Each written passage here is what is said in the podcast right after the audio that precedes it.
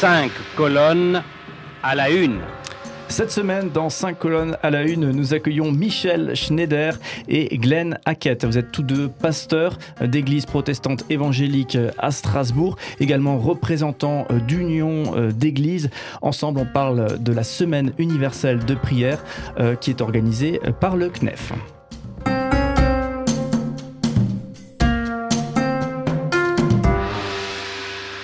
Le CNEF, Conseil national des évangéliques de France. Est-ce que vous pouvez nous dire quelques mots sur, euh, sur ce CNEF, Conseil national des évangéliques de France? C'est combien d'églises C'est combien de personnes C'est combien de croyants? Qu'on puisse un petit peu avoir une idée de cela si, si on n'a pas, euh, si pas d'idée a priori sur ça Alors je n'ai pas les derniers chiffres, mais en tout cas pour le département du Bas-Rhin, on touche à peu près 80 églises euh, différentes. Il y a bien sûr des églises et il y a aussi des œuvres qui sont rattachées au CNEF dans le département du Bas-Rhin. Et du coup, et c'est ça peut-être euh, l'une des différences à noter avec euh, d'autres structures ecclésiales que les uns et les autres pourraient connaître, il n'y a pas de, hiérarchie, c'est pas, c'est pas, une, pas une pyramide. Alors on est structuré sous forme d'association, bien sûr, mais le, CNEF dans le Bas-Rhin, comme euh, par ailleurs, est d'abord le fruit d'une communion fraternelle, d'une volonté de s'unir pour déjà se parler, s'écouter et vivre une évangélisation ensemble, témoigner tous ensemble d'une même foi. Alors justement, ça tombe bien puisque l'évangélisation, c'est, l'un des thèmes euh, de cette semaine universelle de prière. Je crois d'ailleurs que je pense euh, enfoncer une porte ouverte en disant que, que l'évangélisation, c'est l'un des termes qui est très facilement euh, adossé au protestantisme évangélique. et du coup, pour certains, c'est, c'est pas bien, pour d'autres, c'est super. alors justement, on va en parler avec vous. Hein. J'aime bien effectivement mettre les sujets sur la table et voir ce que vous en pensez. est-ce que vous avez la sensation que, que ce mot aujourd'hui, évangélisation, est, compris Qu'est-ce que vous sentez, vous, lorsque vous, allez effectuer des démarches d'évangélisation, les bah, Je pense que le mot prosélytisme est, mal vu. Euh, parce qu'il y a cette connotation négative de, vouloir imposer, forcer quelque chose sur des personnes qui n'en veulent pas forcément. Et beaucoup, je pense, font le lien entre les deux. Évangélisation égale prosélytisme. Oui, oui, oui. Il y a une dizaine d'années de ça, j'étais dans le sud de la France avec des jeunes. Euh, j'ai été encadré une semaine d'évangélisation, justement. On était sur les plages, on faisait des questionnaires euh, avec les gens qui voulaient bien participer. Et euh, la police n'était pas très contente de, ce, que nous faisions, qui était en toute légalité. vraiment, hein, c'est une liberté fondamentale. notamment sur les plages, il y a une loi un peu différente que ce qui est en ville, en fait, il faut le savoir. Donc on savait qu'on était pleinement dans nos droits.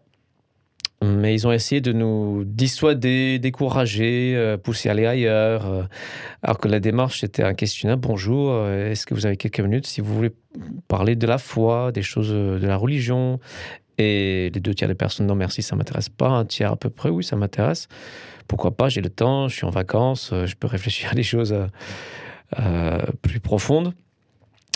mais je pense effectivement, évangélisation, je pense que c'est pas un mot que j'entends autant que prosélytisme, euh, avec des connotations négatives, mais on est dans une époque du relativisme où euh, la tolérance est mise à un tel niveau que euh, oser dire qu'on croit à une vérité et non pas à toutes, entre guillemets, déjà ça dérange. donc oui, on, on, est à contre-courant quand on dit on veut évangéliser, parce que pour nous, on a trouvé quelque chose de génial, de merveilleux, une bonne nouvelle, et on a envie de partager une bonne nouvelle, tout simplement mais euh, cette démarche est vue, avec beaucoup de suspicion. C'est vrai qu'on ressent une sorte de, crispation autour des questions de, foi, de spiritualité. Euh, je ne sais pas si vous ressentez cette crispation, euh, un peu comme si on voulait parler de, racisme, si on voulait parler d'islam. vous voyez que dès qu'on prononce certains mots comme ça, tout de suite on, sent qu'on marche sur des œufs et on sent qu'il ne faut pas forcément, il faut surtout pas dire, dire de, mots de travers, même si on a les idées tout à fait en place et, totalement correctes. Est-ce que vous sentez cette, cette crispation Hein, Michel Tout à fait, tout à fait, bien sûr. Euh, nous encourageons les chrétiens évangéliques à, rendre témoignage de leur foi chaque fois que, c'est possible. Euh, sur le plan personnel, bien sûr, et il y a aussi un témoignage collectif que, l'on veut rendre, et je partage tout à fait le point de vue de, Glenn. Euh, d'ailleurs, le Conseil national des évangéliques de France a édité un certain nombre de brochures pour justement accompagner les chrétiens qui souhaitent euh, rendre témoignage ou être en tout cas des témoins tout d'abord, hein, puisque avant de rendre témoignage, on est des témoins de Jésus-Christ, on, vit comme lui, on agit comme lui, euh, on aime son prochain par exemple, comme, comme il a aimé, et en même temps, euh, on, encourage un témoignage qui soit un témoignage équilibré sur son lieu de travail, en société, dans son entourage, etc. Alors justement, s'il faut définir euh, l'évangélisation, puisqu'il s'agit aussi de prier pour l'évangélisation dans le cadre de la semaine universelle de prière, justement, jetons le pavé dans la mare. Qu'est-ce que ça veut dire exactement prier pour l'évangélisation, évangéliser? Ilan Aket alors, prier pour l'évangélisation, euh, je pense que c'est prier pour que nous soyons de, bons évangélistes, on va dire, c'est-à-dire des personnes qui sont crédibles, euh, qui ont un impact lorsque nous partageons euh, nos croyances profondes. Oui, moi je crois que fondamentalement, d'abord, Dieu veut que tous les hommes soient sauvés. Ça, c'est une parole forte de l'apôtre Paul dans le Nouveau Testament. Après, évidemment, chacun libre de croire, de ne pas croire. Euh, euh, nous sommes bien sûr euh, convaincus que tout le monde n'a pas forcément envie de se tourner vers Dieu. Et, voilà, donc chacun est libre de croire et de vivre sa vie. Ça, c'est la liberté de choix, bien sûr, et de penser. Maintenant, les chrétiens évangéliques souhaitent quand même faire partager cette bonne nouvelle euh, qui les anime et surtout, surtout, euh, cette espérance forte attachée justement à la bonne nouvelle. Et on se rend bien compte qu'on est dans un monde qui a perdu euh, son espérance. Et maintenant, avec la crise du Covid que nous traversons, c'est devenu encore plus évident. Et le souhait sincère de chaque chrétien, protestant, évangélique, c'est justement de pouvoir partager cette espérance avec son prochain et que, cette espérance puisse euh, euh, trouver un, accès aussi euh, voilà. La prière, c'est euh, un élément euh, fondamental euh, de, la vie du, chrétien et tout particulièrement du, protestant évangélique. On en parlait avant-hier, effectivement, souvent une, prière très informelle, très personnelle, un dialogue finalement. Hein. on exprime ce qu'on ressent, on l'exprime à ce divin. alors justement, est-ce que vous pouvez nous donner des belles anecdotes en tant que pasteur d'église à Strasbourg? Je pense que, le, sac est plein et tant mieux. Est-ce que vous pouvez nous donner peut-être, si, je vous parle de ça, ce qui vous vient à l'esprit, une bonne, une belle histoire, belle anecdote autour euh, de, la prière. Glenn euh, Oui. Euh, Question piège. Peut-être même deux. Ah, peut-être même deux si j'ai le temps. parfois, on ne sait pas comment prier. Et, donc, j'aime bien parfois prier pour qu'il se passe quelque chose. Et l'année dernière, 2020, il y a eu deux occasions où j'ai vu quelque chose se passer parce que j'étais un peu, OK Seigneur, comment je prie pour telle situation? Euh, et les deux, choses se sont passées en dehors des murs de l'église et de ma maison. Euh, il y a une personne qui travaille à proximité de moi, dans un bureau, que je vois régulièrement et qui passait par des temps très difficiles pendant toute l'année 2019, 2020, début 2020. Et plusieurs reprises, j'avais prié avec elle et pour elle. Et là, il y a des choses qui se sont passées et elle, elle, voyait euh, que c'était Dieu qui intervenait. Et elle était vraiment au fond du trou, début 2020. Et elle est passée me voir dans mon bureau. Et euh, donc, une personne qui est un petit peu croyante, euh, voilà, sans être très pratiquante. Et euh, il fallait vraiment que des choses se débloquent au niveau professionnel. et donc, j'ai prié, Seigneur, je ne sais pas ce qui est le mieux. Comment tu veux faire? J'ai prié juste qu'il se passe quelque chose. Et j'ai mis mes tripes dans cette prière. Et deux jours plus tard, elle est venue euh, toute excitée en m'expliquant que, alors je ne sais pas quel niveau de détail parce, détail que au cas où la personne se reconnaît, euh, en gros son patron a été viré, enfin oui démissionné plutôt, et elle a pris la place du patron. Et en fait, il y a une, je peux pas trop entrer dans les détails, mais un, développement euh, qui s'est fait pour elle au niveau professionnel que j'ai trouvé juste remarquable parce que j'avais demandé quelque chose. Alors, je ne sais pas si j'ai le temps pour une deuxième ou pas. Ah oui, eh ben, c'est quand c'est des belles histoires comme ça, en ce moment, on en a besoin, je crois. Euh, ok. Euh, alors, c'était plutôt en fin d'année, donc il y a deux, trois mois. Je pense que c'était juste avant le deuxième confinement en octobre. Euh, avec un ami qu'on voit régulièrement. Enfin, on a l'habitude de se retrouver pour partager sur notre vie, prier ensemble. On avait une forte envie de d'aller dehors, dans la rue, rencontrer les gens et proposer la prière. Euh, donc on s'est dit, ok, tel jour, on, avait du temps à l'après-midi, on va faire un tour à Auchan, à Ilkirch, et puis on va juste euh, accoster les personnes. Bonjour, monsieur, dame, excusez-moi, ça va peut-être paraître bizarre, mais est-ce qu'on peut prier pour vous pour quelque chose? Alors, euh, vous imaginez bien, donc beaucoup de gens étaient surpris et, pas du tout réceptifs à cette démarche. Mais on avait cette conviction que il a laissé passer quelque chose. On est parti avec cette conviction-là. Quand on a prié avant de partir, voilà, on a senti, il va se passer quelque chose. Et c'était la dernière personne euh, que nous avons abordée, un monsieur, et, tous les deux, avec mon ami, on a senti bien cette personne. Je ne sais pas comment l'expliquer, mais on a senti quelque chose de, que c'était là où il allait se passer ce quelque chose. Alors on lui a demandé, voilà monsieur, bonjour, ça va peut-être vous surprendre, mais est-ce qu'on peut prier pour vous tout simplement quelque chose? Il me dit, ah ça c'est trop fort. Euh, euh, il y a deux jours, j'étais centre-ville et puis quelqu'un m'a dit presque la même chose. Il faut que je prie pour vous. Et là, deux jours plus tard, vous venez et vous me dites la même chose. Bon, écoutez, euh, j'ai des problèmes de cœur, j'ai des problèmes de santé, il se passe ci, il se passe ça. Euh, et il dit oui, oui, oui, allez-y, priez. Il a ouvert les bras, il a regardé le ciel. Donc, comme ça, devant un petit peu les gens qui passaient, on a prié, les yeux grands ouverts, Seigneur, qu'il se passe quelque chose dans la vie de ce monsieur pour qu'il soit délivré de ce mal, etc.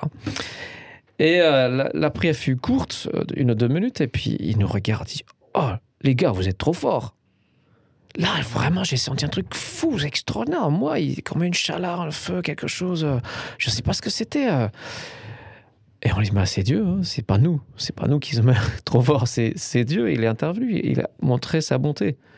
il t'a montré sa bonté. On a un petit peu parlé de, la foi en Jésus et, et, notre foi en Jésus. Et, et c'était un échange qui a duré peut-être 10 minutes maximum. Pas eu de, retour après parce que le monsieur n'avait pas de téléphone portable, voilà. Mais il s'est passé quelque chose. Oui, c'est ça peut-être qui, euh, qui, qui, démarque un petit peu dans, dans l'identité euh, protestante évangélique. C'est peut-être ce côté très naturel, hein, finalement, euh, d'envisager la foi très au naturel, au final. Quoi. on a envie d'aller mm. prier avec des gens dans un supermarché, mais pourquoi pas quoi. Michel Schneider, une belle histoire. J'imagine combien d'années de, de, professionnel en tant que pasteur? 40 ans. 40 ans. Donc j'imagine que la hotte, c'est pas celle du Père Noël, mais elle est bien pleine avec les belles histoires. je pense que tous les pasteurs ont des histoires à raconter sur des exaucements.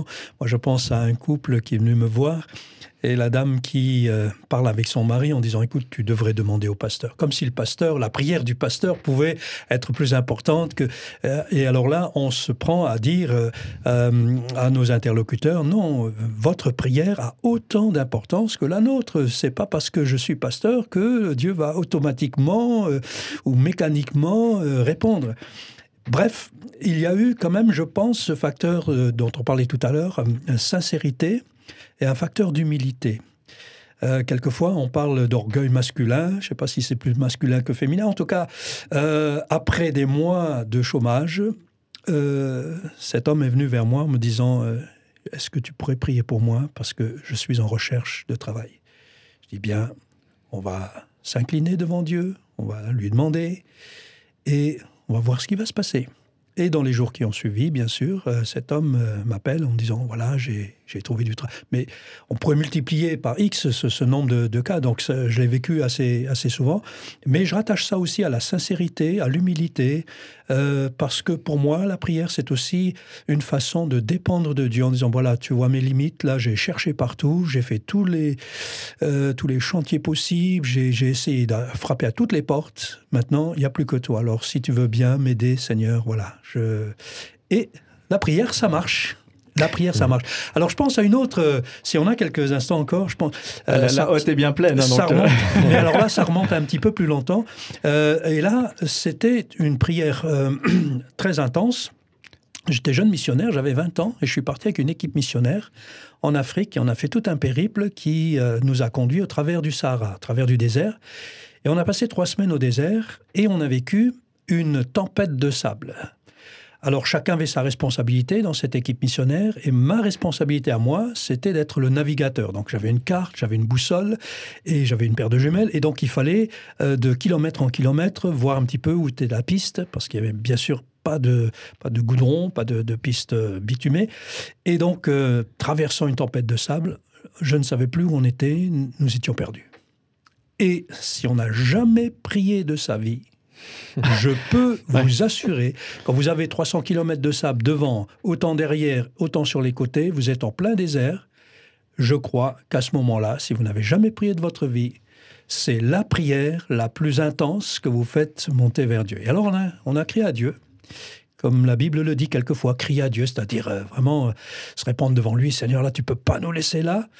Euh, on n'avait plus beaucoup d'eau, plus beaucoup de carburant. Et, là, on a crié à Dieu. Et alors la suite, c'est que deux petits garçons sont venus vers nous, les petits Touaregs, et qui nous ont aidés à nous remettre sur le chemin, et on a pu reprendre notre route. Alors le, meilleur, c'est que quand nous sommes rentrés en Europe, on a raconté cette histoire. une dame qui est venue vers nous en nous disant Mais quand est-ce que ça s'est passé, cette histoire? On a dit le jour, on avait tenu un carnet de bord et on a euh, expliqué c'était tel jour, à tel moment, etc. Et cette dame de nous dire Bien, à ce moment-là, nous étions réunis dans un petit groupe de prière. Et moi, je suis pentecôtiste, hein, donc les pentecôtistes croient que le Saint-Esprit peut aussi, de temps en temps, nous animer intérieurement, nous communiquer une pensée, une vision.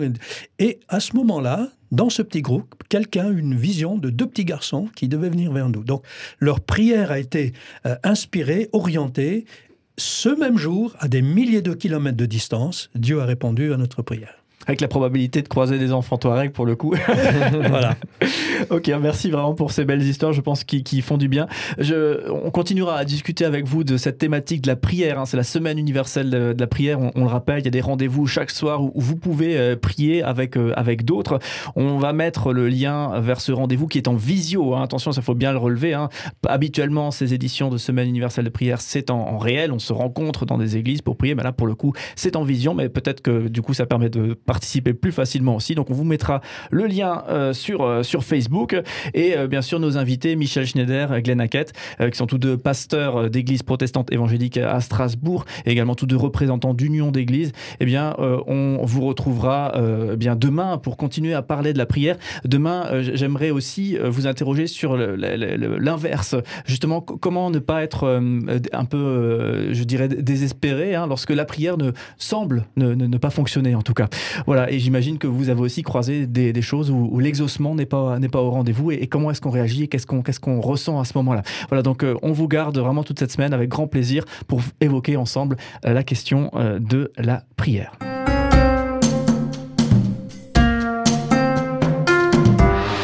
Cinq colonnes à la une.